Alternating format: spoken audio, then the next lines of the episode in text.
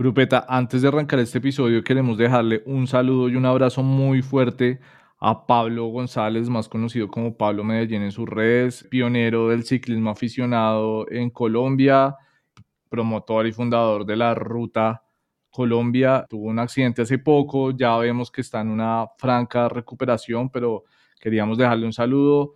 Pablo fue el primero en creer en nosotros, nos dio una entrevista sin nosotros tener absolutamente nada más que ofrecerle. Fue nuestro primer invitado y por su generosidad y por todo lo que ha significado para el ciclismo aficionado, pues queremos dejarle un saludo acá y, una recuperación, desearle una recuperación muy pronta y pues nada, para poderlo ver rodar muy pronto otra vez en las carreteras de la ruta.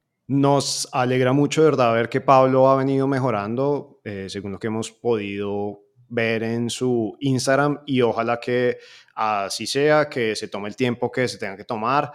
Un abrazo de corazón de la Grupeta Podcast para, para ti, Pablo. Hola Grupeta, bienvenidos y bienvenidas. Muchas gracias por ser parte de este podcast. Todo y nada sobre ciclismo aficionado. Don Andrés, ¿cómo va todo? Sergio, todo muy bien, muy contento de estar acá con usted y con todas las personas que hacen parte de esa comunidad de la Grupeta Podcast. ¿Usted qué tal? ¿Cómo va todo?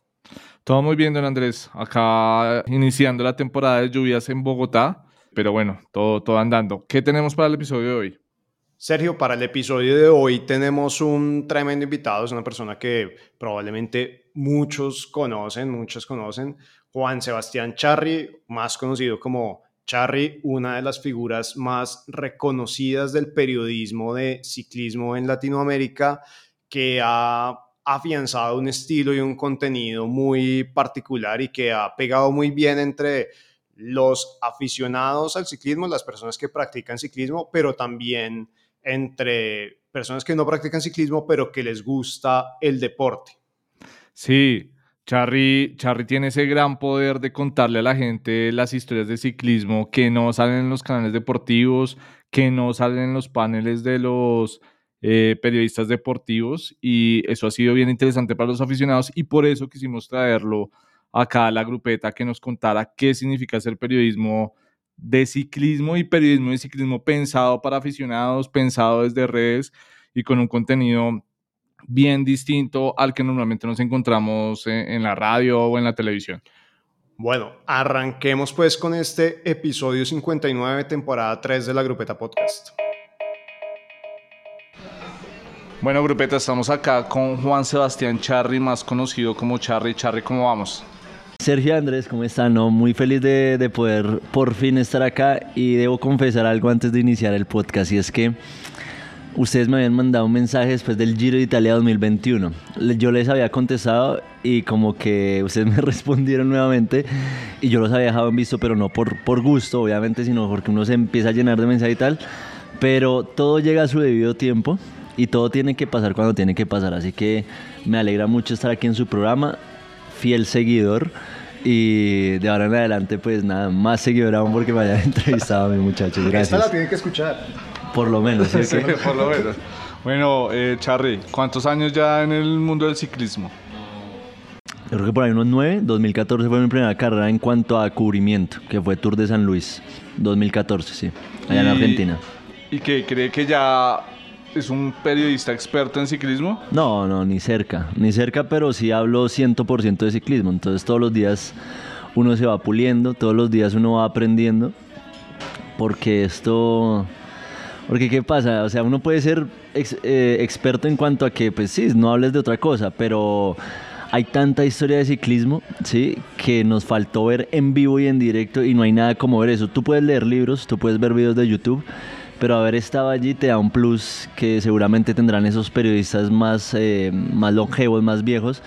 Y como en su momento a mí me tocará hablar de lo que yo viví en físico, en vivo, y tendré un pequeñito plus para los nuevos periodistas que de aquí a 30 años van a aparecer, ¿no? Entonces yo creo que es como una cadena que es como un ciclo, ¿sí?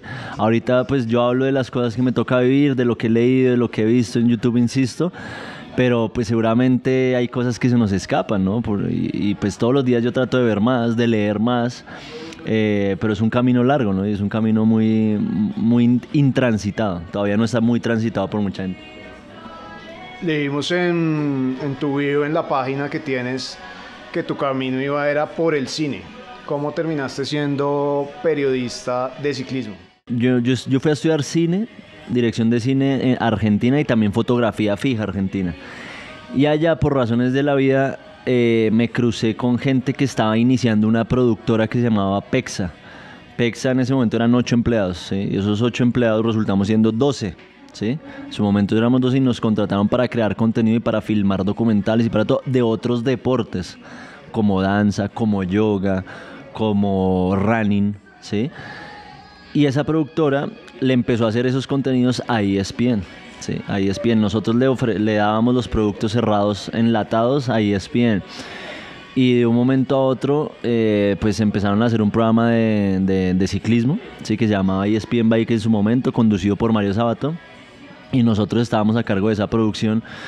Y pues en ese momento coincidió un poco con lo que fue Mariana Pajón, Rigoberto en Londres 2012 con 2013 Rigo haciendo ese podio en el Giro de Italia, 2014 Nairo ganando el, Giro de Italia y en ese 2014 fue determinante para la creación del programa y ya pues nosotros estando dentro de la productora pues decían bueno y quién sabe ciclismo, bueno y quién es colombiano y solo era el único colombiano yo, Mario Sabato estaba en estudio, nosotros pues hacíamos era videos, era mm, el, digamos la, la preproducción y la producción in situ. Y entonces pues empezamos así a, estar detrás de cámara, yo empecé a estar detrás de cámara en estas caras como les digo del, del cubrimiento de San Luis 2014, 2015 hasta que un día me llegó la oportunidad em, en 2017 creo que fue un Giro de Italia me dijeron Charro el periodista no puede ir pero es que vemos que usted pues se habla con todos los corredores lo conocen usted entiende el deporte usted lo practica y necesitamos salir de esto esto fue una urgencia dígame si usted se anima y hacemos una prueba Mario obviamente me recomendó Mario Sabato eh, y a él le agradezco mucho. Yo aprovecho el espacio si está escuchando o si va a escuchar esto. Agradecerle siempre porque él me acercó mucho pues a, esa oportunidad. ¿no? Ya obviamente te tocas mantenerte. Pero fue así, fue como de la nada. Yo estaba detrás de cámara, de un día a otro delante de cámara, perdí el miedo y chao, para adelante. Dentro de la ignorancia nuestra o mía, como que uno tiene la percepción de que si hay como un antes y un después del ciclismo y, por supuesto el periodismo de ciclismo como en esas épocas, ¿no? Como, como cuando hubo esa explosión de, de, los ciclistas colombianos. ¿Qué pasaba antes de eso? Yo tengo la percepción de que antes de ese 2012, o sea, obviamente estábamos ganando el Tour del Avenir con Quintana 2010, 2011 creo que fue, bueno, Chavito, no me acuerdo, sí.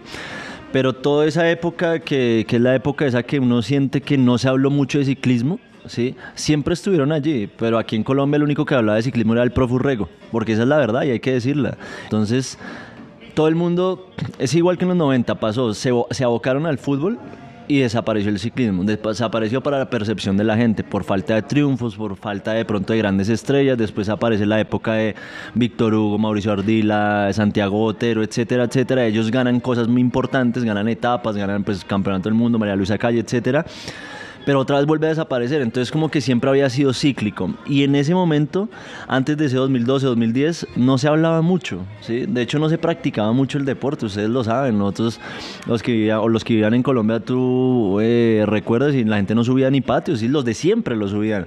Pero hoy vas un fin de semana y te suben 7 mil, 10 mil personas, pero tranquilamente fácil. Entonces digamos que en ese antes se hablaba en el nicho. Era un nicho muy chiquito y paré de contar. De resto era un triunfo de vez en cuando, una, una noticia de vez en cuando, pero esa explosión tan grande que fue después de esos dos Olímpicos 2012 y, de aquí hacia acá, pues eh, fue increíble. Aparte, pues Nairo Quintana a los 23 años también eh, haciendo un podio en el Tour de Francia con 23 años eh, después de Christopher Froome 2013. O sea, es una locura, es, es que cambió mucho, fue radical el cambio, fue radical. Charry, pero ese lapso de tiempo, ese periodo de tiempo, afectó el cubrimiento y la narrativa de hablar de ciclismo en Colombia? ¿Cómo es su Mercedes? Ese, o sea, ese espacio donde no, no se hablaba mucho y que, digamos, yo he tenido la oportunidad de hablar con muchos corredores de esa época y nos decía, ¿sabe qué pasa, Charro? Que aquí llegaba un colombiano, ¿sí? Un periodista colombiano que lo mandaban de urgencia generalmente eran periodistas que cubrían fútbol todo el año, literalmente todo el año, y, venían acá y nos hacían preguntas muy raras. como si de pronto no estuvieran enterados, lo cual nosotros lo entendíamos porque sabíamos que ellos cubrían fútbol, pero uno quería aquí de pronto sentir a alguien que nos estuviera viendo durante toda la carrera o durante todo el año y no solo cuando ganáramos, ¿sí? Entonces, inclusive esos mismos corredores, insisto, que me han contado esas historias, dicen, parce, es que antes no se cubría ciclismo. O, de pronto venía el profe, porque no hablemos de los 80, porque ahí fue el boom, que se vinieron todos a cubrir y después otra vez se desapareció. Pero en esa época iba uno de vez en cuando. Entonces no existían las redes sociales, no existía la facilidad de comunicación ahorita. Entonces era uno por allá escuchando radio, le acercaban el micrófono ¿Qué sintió? No sé qué. Y pare de contar, no te analizaban una carrera, el periodista no sabía de ciclismo, lo cual no es juzgable en lo más mínimo. Es que no era tu campo, simplemente te mandaban por orden de tu canal. Vaya cura que un man por allá está montando una bicicleta y está ganando una carrera, es que por allá en Europa, entonces vaya, ¿sí? Entonces todo ese tiempo que hubo así, pues claro, la información como que no es tan fresca. Y uno de, de pronto, y los invito a ver videos de entrevistas en YouTube que le hacían a esa generación de Botero, de Víctor Hugo, y son, y son raras. Porque pues, son unas preguntas que tú dices, bueno, evidentemente no estuvo durante ese tour, durante ese giro, donde esa vuelta de Andalucía, porque no estuvo, ni siquiera la vio. El periodista, insisto, no es juzgable, pero es entendible porque esos corredores también dicen, no, es que aquí no se cubría ciclismo, y me lo han dicho, y me lo han dicho en Instagram Lives, me han contado historias, no nombro, simplemente por respeto, pero ahí están mis redes sociales, o sea, son las historias que ellos dicen, no, Charo, es que esto cambió mucho. Hoy Hoy tú vas al Tour de Francia y no te digo que hay 10, periodistas eh, de ciclismo, pero por lo menos habemos algunos comillas especializados que estamos durante toda la carrera, no solo vamos cuando ganan, no solo vamos cuando pierden, sino que hay que estar, porque si pasa algo, ¿qué? Sé quién informa, quién... Y hoy pues tenemos la oportunidad de que el ciclismo es, es, es, para mí es el deporte rey, ¿sí? No, no digo el más practicador, que es el fútbol sin lugar a dudas, pero es el deporte rey que nos da triunfos, etcétera, etcétera y, pues podemos ir algunos a cubrir esos eventos. Están escuchando una historia contada por ciclistas para ciclistas. Súbanse en una Specialized, que también están hechas por ciclistas para ciclistas. Adelantándome un poquito a las preguntas que tenemos acá preparadas, ¿cómo has visto tú esa evolución en la audiencia? La audiencia, sin lugar a dudas, hoy es más conocedora. O sea, yo sí creo que la audiencia es más conocedora porque hay mucho más contenido, tanto televisivo como en redes sociales. No significa que ese contenido sea totalmente válido, porque es que tú eliges quién es bueno y quién es malo. Yo como persona que me siento a un televisor o frente a un celular o frente a un YouTube, un Twitch, todas las plataformas, un podcast, yo decido si es bueno o malo, yo como, ¿cierto? pero hay mucho, entonces yo tengo de dónde, de dónde elegir, de dónde escoger. Entonces, bueno, no es que a mí no me gusta ningún periodista colombiano, es que el charro habla mucha mierda o es que este habla mucha mierda. Bueno, vaya y hay, hay podcast en alemán, hay podcast o, o programas en inglés, en sueco en portugués. Entonces usted, usted, realmente puede aprender de donde quiera y, o sea, realmente tienes el acceso a una información que seguramente antes solo estaba para esas cabezas que sabían de ciclismo, que eran dos o tres, por ejemplo, aquí en Colombia, y paré de contar que aparte no tenían la gran visibilidad del fútbol, entonces usted no podía aprender del deporte. Usted se sentaba a ver el tour en, no sé, en la época de Armstrong que narraba Goga, ¿sí? O de pronto unos añitos después, después apareció Mario, etcétera, pero eran dos personas, ¿sí? Eh, no, no había mucho acceso a esa información. Oiga, el ciclismo cómo es? Es que yo no entiendo cómo es posible que un man que nunca gana va a ganar una carrera de 20 días, como el Tour. No, pero es que el que ganó, vea, es un sprint y uno todavía lo ve. Mi mamá me preguntaba, oiga, ¿por qué el líder, que es el que lleva esa camiseta amarilla, nunca gana? O sea, no gana ninguna etapa. Pero usted dice que es el putas. Yo, mamá, es que me toca explicar. Entonces, el, el ciclismo tiene una cosa. La audiencia hoy está más enterada, es válido.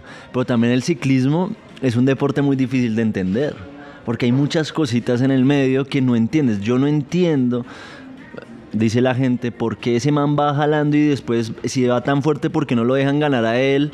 Y por qué todos van a rueda, o pues ni siquiera dicen a rueda, porque todos van atrás de él, y por qué ese que sprintó en la montaña, si esa no era la meta. El deporte en serio es muy complicado. Entonces, digamos que nuestro ciclismo, el ciclismo en general, es un deporte complicado de ver. Sentarse seis horas, sea, tiene que ser muy pero muy aficionado a sentarse seis horas en un televisor a ver una, una etapa completa, una gran vuelta. Charly, hablando de la audiencia y pasándonos como a los canales, su merced decide pasarse a los contenidos digitales.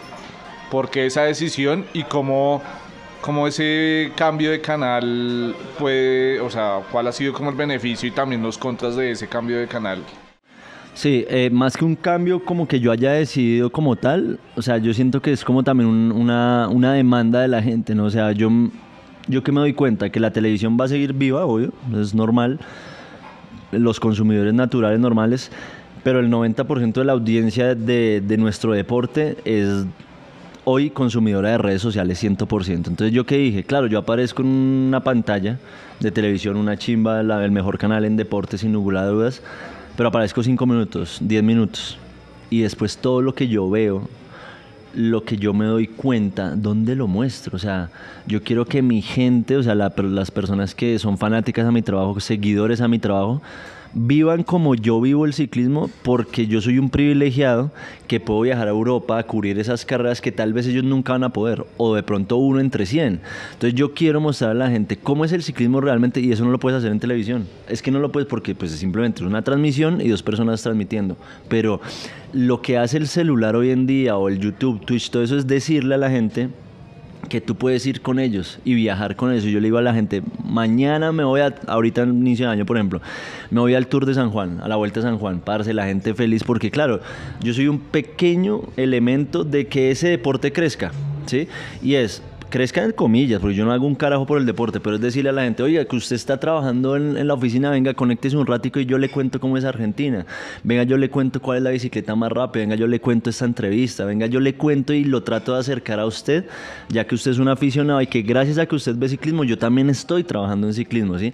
Entonces ese cambio se dio paulatino, pero de un momento a otro dije, no, es que todo tiene que ser digital, que me voy a demorar más, probablemente. No sé al llegar a dónde, ¿sí? Pero estoy seguro que lo que yo quiero hacer es que si usted no puede viajar a Europa a conocer esto, a las carreras que yo puedo ir, yo quiero acercarlo. Y quiero decirle, oiga, venga, comparte y deme un like, eh, coménteme usted qué quiere ver por, por mis redes sociales, coménteme a quién quiere que yo entreviste, ¿sí? Y, y eso es bonito porque tú creas ya la famosa reacción y la interacción con tus fanáticos. Eso me parece algo que, que jamás, jamás, jamás vas a tener en televisión, pero nunca. Por una cuestión normal, natural de la, de la plataforma, ¿no? ¿El oficio de, de periodista de ciclismo ha cambiado o esto es algo como más de tu lado? No, ha cambiado todo y no solo en esto, en el, en el ciclismo, en todos los deportes. Tú puedes ser pionero en algo, X, cosa que no creo que haya sido yo en lo más mínimo, pero tienes un estilo, después uno siempre se copia los estilos que son exitosos y es normal, es normal y así va, y yo me copié de alguien y alguien se copió de mí y todos los periodistas o es, es difícil porque también yo siento que una cosa es y no me voy a meter en el barro, pero una cosa es subir un reel, un video, y otra cosa es de pronto tener un contenido de una entrevista. No sé, no sé cuál es más valeroso, de hecho no me importa evaluar cuál es más valeroso o no, pero una cosa es ser periodista de ciclismo, una cosa es ser creador de contenido, otra cosa es ser un influenciador del deporte, ¿sí? Y hoy, y hoy estamos, inclusive ahí está el tema de la, de la audiencia, porque se, me- se, se mezcla mucho y es quiénes realmente les gusta el deporte, quiénes les gusta el, el like, qué les gusta... ¿Realmente a ti qué te apasiona como comunicador? ¿Comunicar o tener likes? Puedes tener dos pantallas y, es válido. Insisto, aquí no se trata de juzgar qué es mejor una cosa que otra, pero si te das cuenta, en todos los deportes ahora hay influenciadores, hay comunicadores, hay periodistas. Yo estoy por- como en el medio de todo, ¿sí? Por eso insisto que no, no, no sé si me voy a juzgar a mí mismo si yo hago un buen contenido o no de calidad, porque eso solo lo juzga el público. ¿Qué tanto influye la audiencia en lo que tú haces? Ahorita eh, fuera del micrófono hablábamos un poco, ¿no? Y es, uno casi que se vuelve esclavo de esa audiencia, pero no en el esclavo, o tal vez sea la palabra incorrecta, sino que, claro, si yo de un momento a otro me doy cuenta que me convertí en una persona que comunica sobre un deporte muy popular en Colombia, pues cómo no voy a preguntarle a la gente, oiga, audiencia mía, ¿qué quieren que yo les muestre? Si al fin de cuentas, gracias a ellos también yo he tenido un conocimiento eh, de audiencia y a nivel comercial también, ¿sí? Entonces yo siento que es mancomunado, es la audiencia obviamente que influye en mi contenido.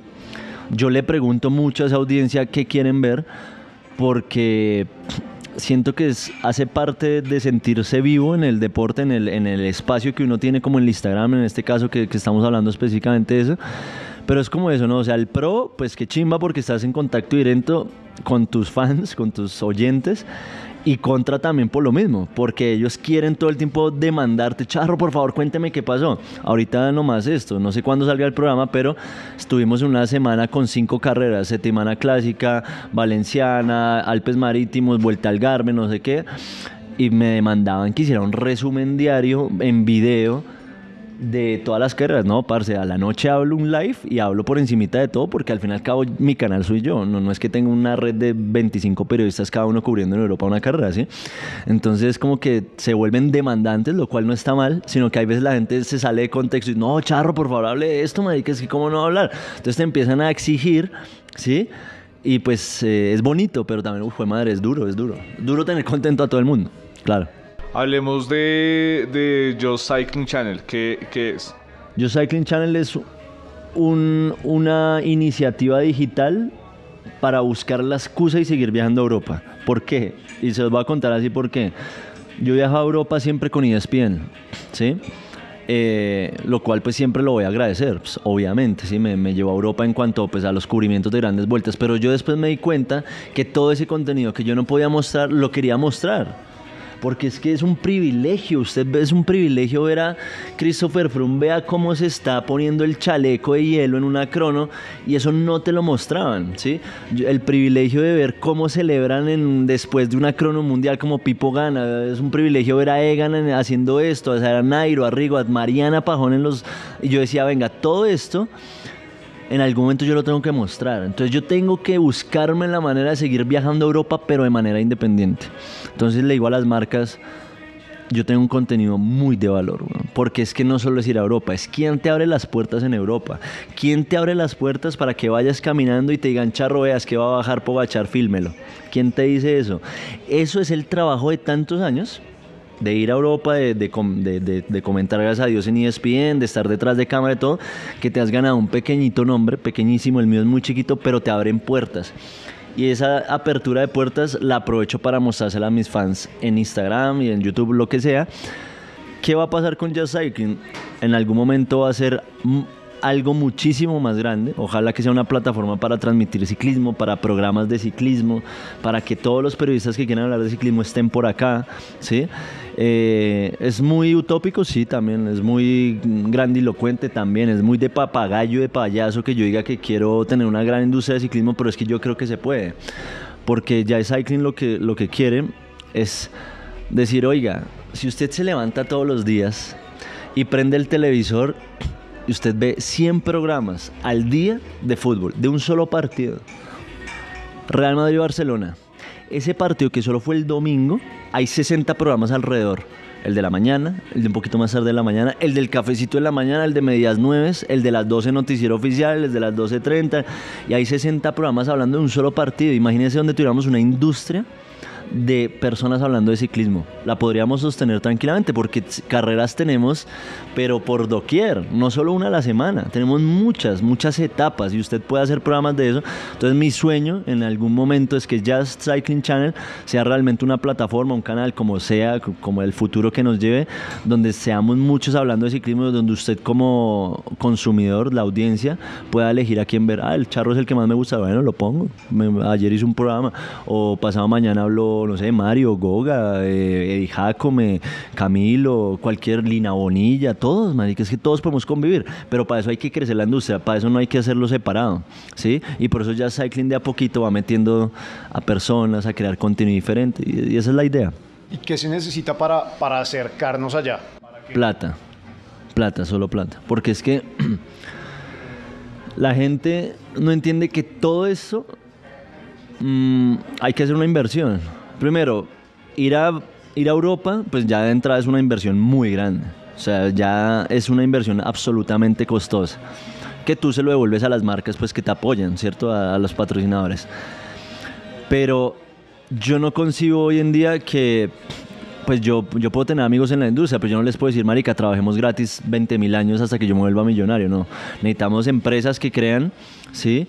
Y que digan, me digan, Charro, usted tiene libertad para contratar a cinco periodistas, a tres editores y a dos, no sé, cronistas. Listo, bueno, para eso se necesita un presupuesto, después mantenga una página web, después crea un merchandising para que...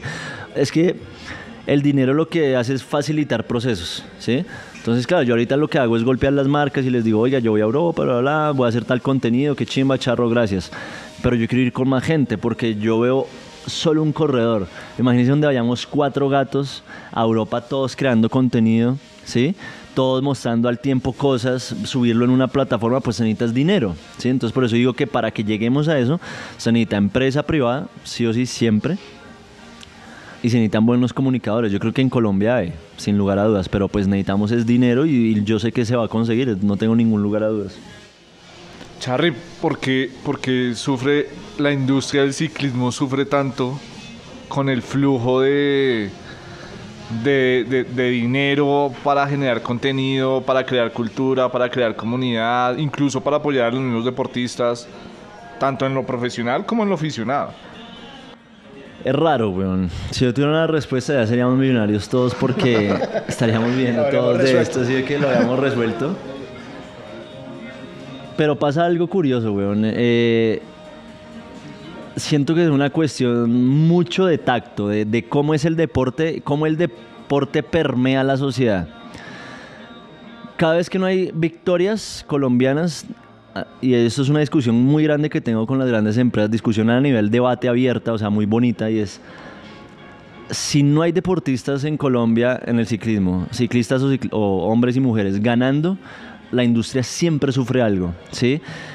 Cuando deja de ganar Quintana, Bernal, Mariana, Urán, Chavito, hay una baja en ventas en todos los sectores de nuestra industria, ¿sí?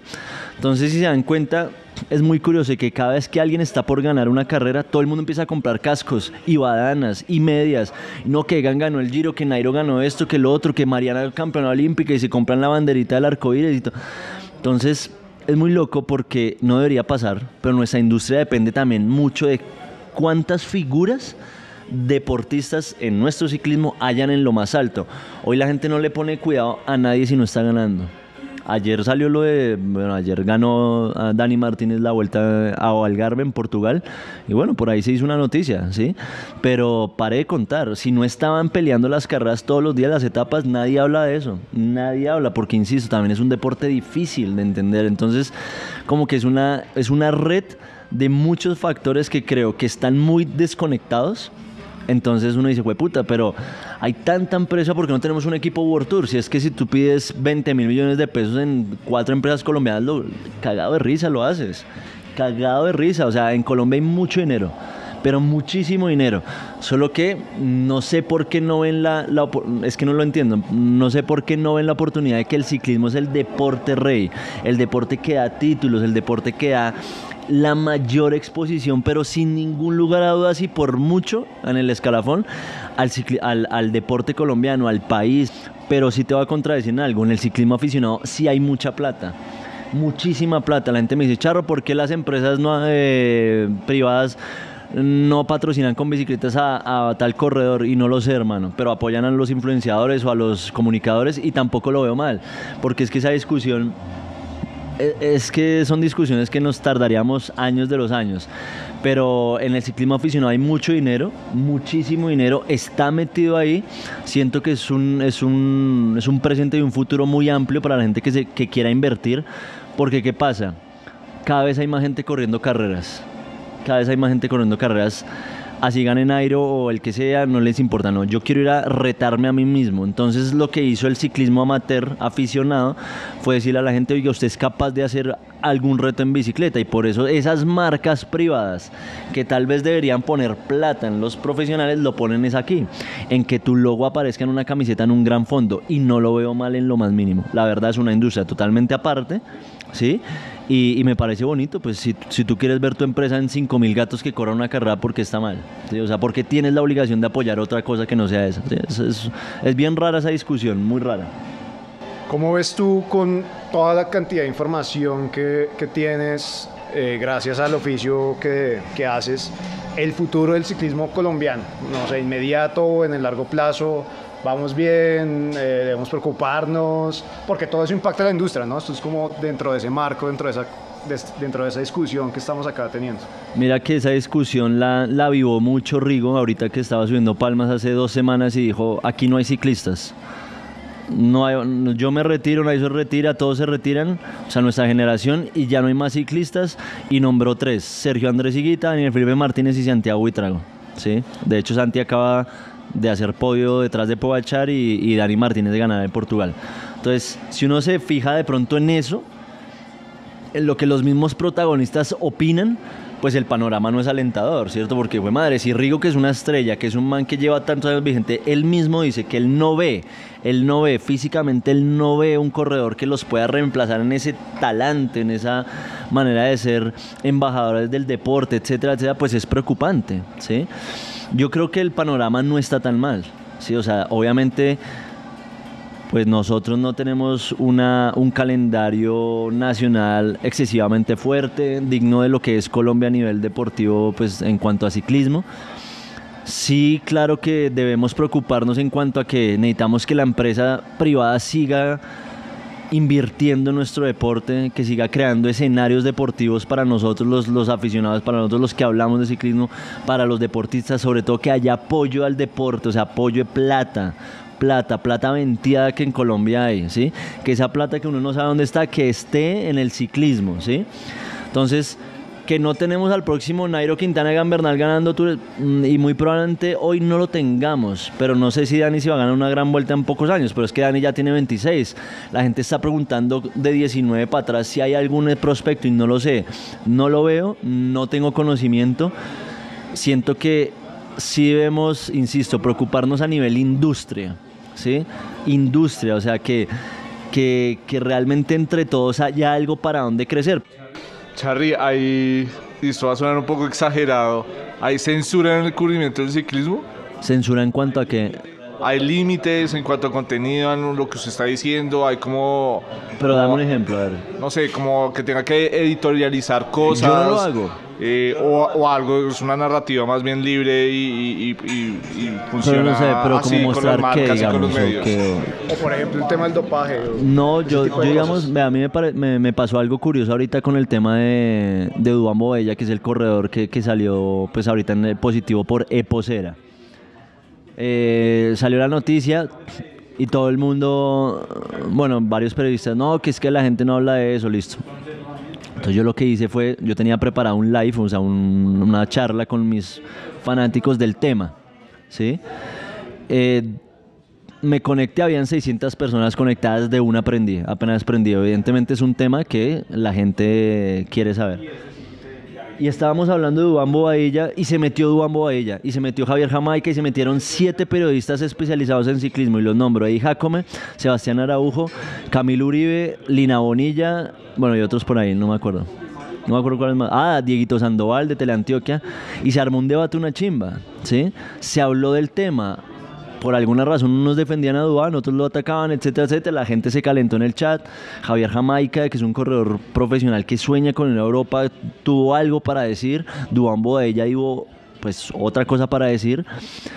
Y, en mi parte no hay censura. ¿sí? Lo que pasa es que si yo no sé nombres, si yo no sé un montón de cosas, ¿yo para qué voy a hablar todo el tiempo de algo que no sé? Que el tema del dopaje sea censurado, no sé si sea censurado. Lo que pasa es que los que deben saber qué es lo que pasa y nunca han hablado. Y si ustedes se dan cuenta todos los documentales que hay, hay gente con cara tapada y no dice nombres. Nunca hemos visto un nombre. Nunca. Nunca. Y sale por allá un periodista, ay, es que nadie habla. Bueno, y habla usted, usted tiene nombre. No, es que yo no arriesgo mi vida. Y entonces nadie va a arriesgar la vida por eso. ¿sí? El tema del dopaje, que es de pronto el tema más censurado en Colombia, eh, pues es complicado tratarlo porque o no hay información o la información que se tiene nadie es capaz de decirla porque realmente en Colombia sí hay una mafia. Es que eso también se sabe, es una mafia del dopaje, una cultura del dopaje. Que se corra más limpio que antes, seguramente, seguramente. Que equipos quieran mejor hacer las cosas, seguramente. Pero en Colombia tienen que empezar a implementar, no sé, que todo el año todos los equipos que van a correr todas las carreras estén con controles. Pero bueno, aquí ni siquiera tenemos laboratorio. Sea, un laboratorio que realmente sea certificado y que no nos toque mandar las pruebas a Canadá. Sí, o sea, imagínense nomás lo, lo tardío que somos un país lleno de ciclistas y no tenemos un laboratorio. Sí, es que no digo la palabra, pero es eso. Entonces, que si hay censura con ciertos temas, puede que lo haya, por mi parte no, pero tampoco, tampoco que te vas a pasar hablando de dopaje 24 horas. Sí, o sea, al fin y al cabo, creo que los que no se dopan son 10 veces más. De hecho, tomo la palabra y si me está escuchando Javi y lo dijo abiertamente. Duambo ella salió a decir una cosa que fue yo quise competir en igualdad de condiciones a todos los equipos grandes. Esa fue su declaración, así tal cual. Y Javier Jamaica dijo, parce, no, yo no estoy dopado, no hable por mí. Entonces tú, ¿me entiendes a lo que voy? Se arma un debate el hijo de madre. Y es, parce, yo quiero llegar a Europa, quiero correr limpio y estoy corriendo limpio en el, en el equipo más grande que hay en Colombia, que es el Team Medellín. Entonces no me metas en esa bolsa no me metas en esa bolsa, ¿sí? Vamos a decir, sí, es que ustedes corren dopados. Entonces, si se dan cuenta, puta, ¿cómo vas a tratar ese tema? ¿Cómo te metes ahí ese tema como comunicador, como periodista? Simplemente exponiéndolo y no puedes, no puedes hacer más. Me acuerdo que el día de Duan ella el caso de dopaje, salieron todo el mundo echándole la culpa al periodismo. ¿Por qué? ¿En serio? O sea, ¿en serio? Si Duan salió a decir, no dijo nombres. No dijo nombres, nadie. Porque en Colombia, pues no es un delito. Si, fuera como un delito como en Francia, ya esto se hubiera acabado hace rato. No sé si tendríamos ciclismo, no, tengo ni idea. Pero, pero no, se los juro, es que aquí no es un delito. Entonces, ¿cómo quieren que lo abordemos nosotros los medios? Si su marca o empresa le quiere hablar a la comunidad de ciclistas aficionados que nos escuchan, que hacen parte de este parche, de esta grupeta, y de paso apoyar este tipo de contenidos, escríbanos a la grupeta y en Instagram arroba la grupeta. La única condición es creer en el poder transformador del ciclismo. Charly, rápidamente, ¿cómo es el itinerario cuando su merced va a hacer cubrimiento? ¿Cómo es esa vuelta? No, eso es una vuelta, la hijo de madre. Usted se levanta a las 5 o 6 de la mañana. Bueno, no, pues primero que todo usted arregla todo el viaje con tres meses de anticipación, ¿no? Va solo. Voy solo. El, año, el año pasado logré ir con, dos con tres personas que me ayudaron. Uno, me llevé uno al Giro, uno al Tour y uno a la Vuelta. Eh, porque ya estaba haciendo una cosa el triple desgastante, porque una cosa es viajar cuando te paga todo un canal, ¿sí? Y otra cosa es viajar solo y manejar todas las horas solos, porque lo que la gente no se entera es que los que cubren ciclismo no ven ciclismo. Es muy difícil ver la carrera.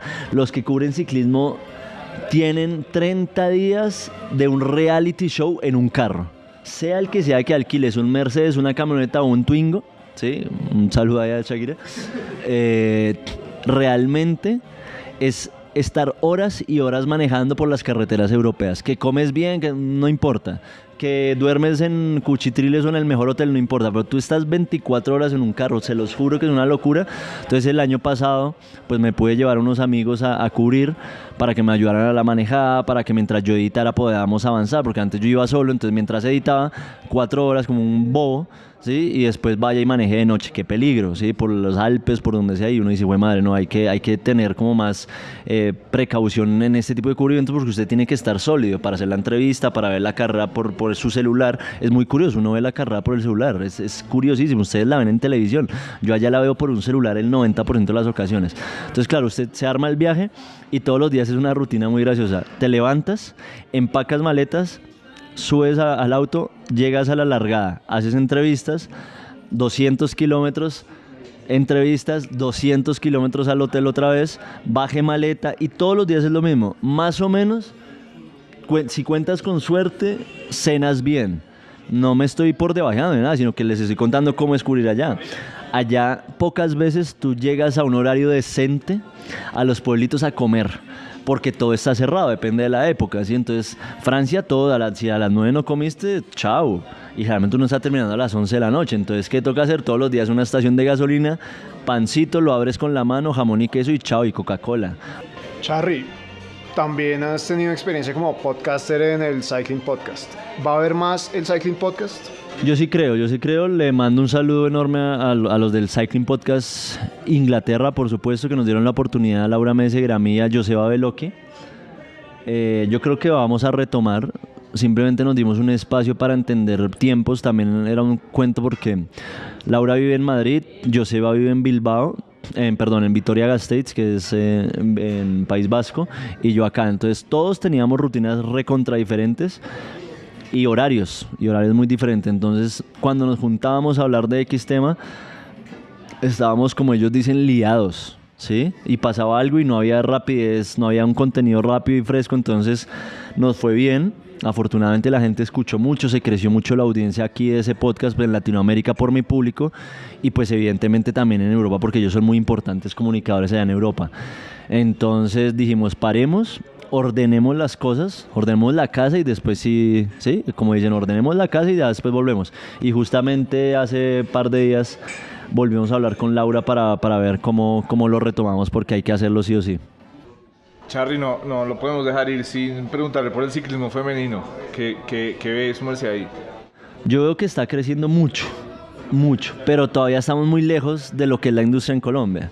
O sea, eh, todo es contradictorio porque el ciclismo femenino ha crecido muchísimo, pero en serio mucho, y ni siquiera le llega a los talones a lo que es el ciclismo colombiano aquí en Colombia. Imagínense ahora en Europa. La gente me dice, Charro, ¿usted por qué no cubre solo ciclismo femenino? Si ahí está la plata, si ahí está todo, no, negro. O sea, que hayan más equipos y todo, pues qué chimba. Pero todavía yo no puedo, digamos, ir a cubrir todo el ciclismo femenino, porque, y no lo digo por dinero, sino porque es difícil tener un calendario. Calendario importante del ciclismo femenino, el Tour, Tour Femenino y Vuelta a Colombia. De resto aquí no hay. Entonces, no, Charry, pero es que estoy seguro que pueden haber más ciclistas como Paula Patiño. Seguramente talento hay, pero vaya y busque la manera de usted llevarlas a Europa, que es, pues digamos que es como un objetivo importante, grande, bonito. Ahorita hay un proyecto lindo como el equipo mm, Antioquia, Mujeres Antioquia, que dirige Tatiana Dueñas, eh, Carito Dueñas, perdón. Tatiana es la hermana que está en Merquimia, con quien le mando un saludo, siempre me escucha. Pero digamos que si hay, si hay una, una avanzada comercial de que las empresas se dan cuenta, un poco aprovechándose de este impacto del tema de igualdad de género y todo eso, que lo cual es absolutamente válido el discurso, y dicen, no, entonces apostémosle al ciclismo femenino, y qué hay que hacer, y cuánto le pongo, y cubramos, y visibilicemos. Pero estamos lejos, lejos de tener un calendario visible, un calendario atractivo, un calendario constante, eh, igualdad en premios, o por lo menos acercarnos a la igualdad de condiciones con las que corren los hombres, las mujeres. Eh, es difícil. Yo creo que se puede lograr que, que a poquito siga. Ahorita en los nacionales, de hecho, hubo un pelotón muy numeroso en Bucaramanga. Eh, pero bueno, no, siento que seamos una potencia ni cerca, ni cerca de ciclismo femenino. Bueno, Charry, gracias por venir a la grupeta. No sé si quiera dejarle un mensaje final a los aficionados que nos están escuchando. Y bueno, gracias por estar acá. Suelo decirlo en todos los lives y en todos los cubrimentos que hago cualquier iniciativa que usted vea de alguien que habla de ciclismo, apóyelo. Con un like, con un comentario, con compartirlo. Si le piden plata y le venden cosas, pues intente. Si no, no importa. Porque nosotros tenemos que crear industria de ciclismo. ¿sí? Que todos hablemos de ciclismo, que sepamos de ciclismo, que el mecánico escuche nuestros podcasts que el empresario escuche nuestros podcasts, que nosotros escuchemos los podcasts de amigos, que veamos el programa de Twitch. No digo que nos tiene que gustar a todos, pero apoyarlo es darle una pequeña visibilidad. Entonces, ojalá que como este podcast hayan más, ojalá que como hayan Juan Charris hayan muchos más, o canales, o lo que quieran, pero que sea de ciclismo. Es más, eh, a mí me dicen, Charo, pues que usted solo cubre ruta. Y marica, ¿y qué hago si soy solo, weón? Si tuviera 20 empleados, pues los mando a cubrir todo y eh, BMX, cuando puedo cubrir a Mariana la cubro, pero no me da, no me da. Entonces imagínense donde realmente tengamos industria, podríamos soñar con eso. Entonces, para despedirme de la gente, gracias por escucharme, gracias por, por atendernos. Apoyen este podcast, pero de igual manera, todos los que hablan de ciclismo, démosle una mano que, que seguramente algún día vamos a estar bien arriba. Grupeta ya está disponible el volumen número uno de Deriva. Para los que no saben, Deriva es la revista impresa y de colección dedicada a las historias de las rutas más increíbles y poco exploradas de Colombia. Vayan a arroba revistaderiva.cc para que se enteren de qué va este volumen, cómprenla y apoyen full al talento nacional que le está apostando a contar Colombia y sus paisajes a través de historias de ciclismo muy muy interesantes. Gracias a Charry por tomarse el tiempo en su apretada agenda de viajes y de cubrimientos para venir a parchar acá en la grupeta. es muy chévere poder conversar con estos personajes que la tienen bien clara y que tienen un poder de conversación muy interesante. Esperamos que hayan disfrutado mucho la conversación con Charry, que lo sigan en sus redes por si no lo conocen, aunque es muy difícil que no lo conozcan. Y no nos podemos ir de este episodio sin el recomendado don Andrés. Don Andrés, ¿cuál es el recomendado hoy? Sergio, antes del recomendado también quería darle las gracias a Specialized, a Specialized de la calle 122 en Bogotá, que nos abrió otra vez sus puertas para grabar allá esa conversación con Juan Sebastián Charri. Y ahora sí, el recomendado esta semana es turístico y puede ser un plan para el siguiente puente festivo o feriado, como le digan en su país, o para Semana Santa, que ya está a la vuelta de la esquina. Si están en Bogotá, Boyacá o los llanos orientales acá en Colombia, la recomendación es que vayan a rodar por la represa del Chibor en el departamento de Boyacá, muy cerca del municipio de Machetá, acá en Cundinamarca, apenas un par de horas de Bogotá en carro. Se pueden hacer allá varias rutas y mi recomendación es cogerla suave porque es un lugar para ir tranquilo, pedalear suave y tomarse el tiempo para disfrutar del paisaje, las montañas, las cascadas, el sonido del agua y de los pájaros. Y además la vía está en perfecto estado y es muy poco transitada, así que es un lugar ideal para montar en bicicleta.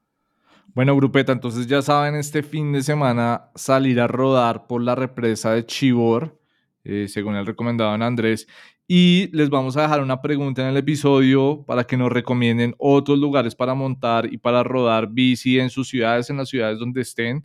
Entonces, pendientes de la pregunta para que dejen por ahí sus lugares recomendados.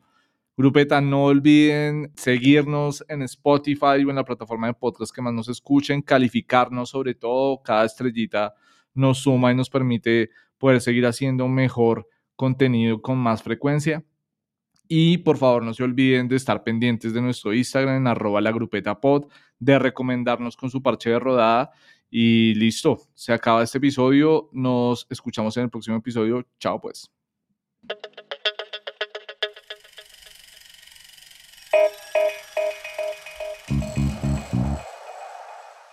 Producido por 3 de.